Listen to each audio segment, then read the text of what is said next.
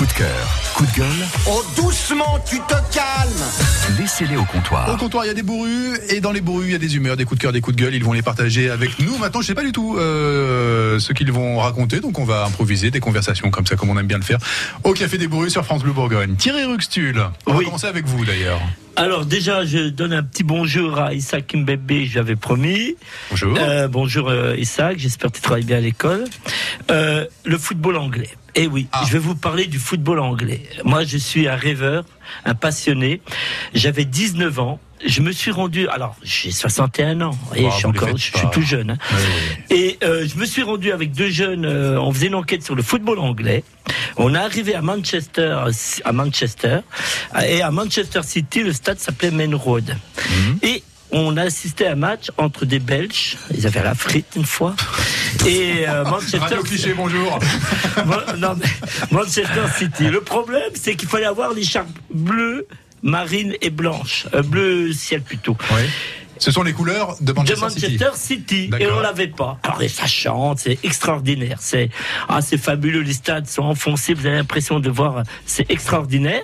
Et à la sortie, il y a un jeune qui vient vers moi et qui me dit What time is it? Moi je me souvenais plus comment on disait Agression, montre. agression. Mais non, mais je, je me souvenais plus comment on disait montre en anglais. Je lui dis I have no montre.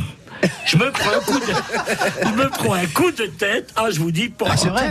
oui, coup de bouboule, hein, en, en 1977.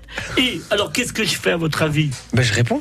Non, Ah, mais pardon. je- il y avait tellement d'écharpes que je pouvais pas savoir qui c'était. Ouais. Donc, je, je rejoins mes copains, on arrive dans une rue peu éclairée, on suit, on suit, on suit, et puis j'entends Graham Polish. Il m'avait pris pour un Polonais parce que dans l'équipe, euh, non, c'était une équipe euh, polonaise, c'était rue de Changeau. Ah, c'était pas les Belges alors. Et c'est Boniek. Il y avait le fameux joueur Boniek.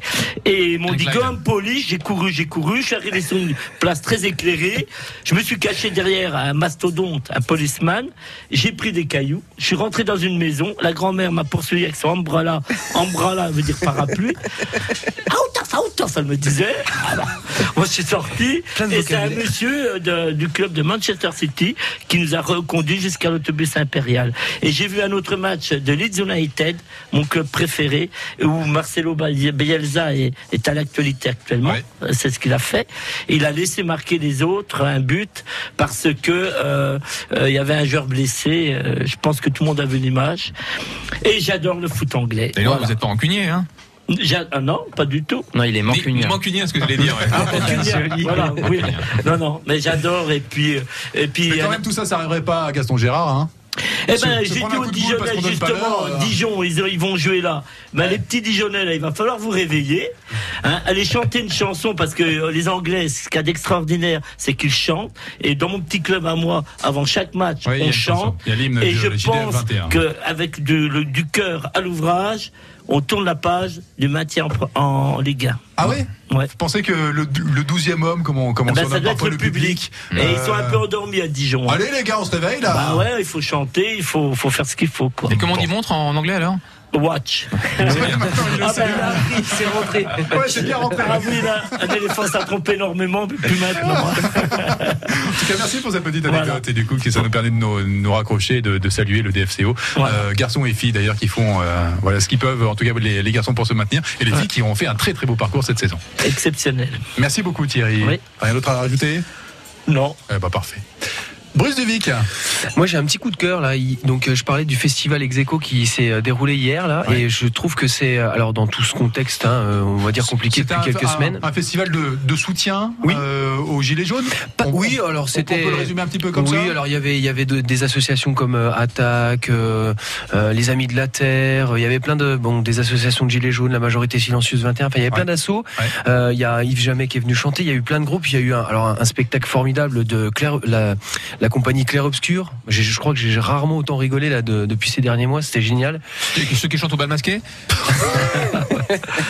Non.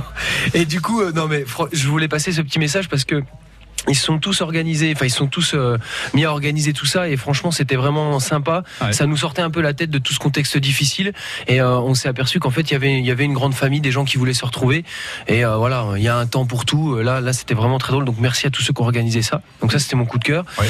Puis j'ai envie de dire bah pour une fois j'ai pas vraiment de coup de gueule là. Je là non je suis bien, ça m'a apaisé moi cette soirée d'hier. Ah, C'est cool. Ouais, c'est assez rare, faut en profiter.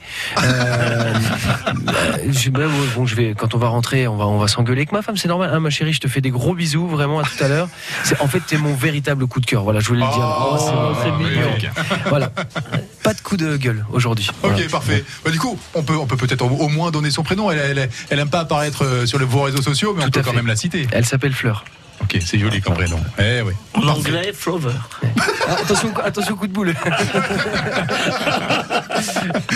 Comment ça, vous parlez de la femme de, de, de Bruce là Non, non, mais, non, mais je fais une traduction parce que la montre Watch, ça m'a ouais. m'a marqué. Comment est-ce qu'on va pouvoir traduire le coup de cœur ou le coup de gueule de Fabien Kovac Alors moi, je vais peut-être commencer par le coup de cœur. On, on va souvent voyager un peu partout dans le monde pour voir des belles choses et on réalise pas qu'on est euh, ici en Bourgogne dans une des plus belles régions de France, voire du monde. Mhm. On a tout ici.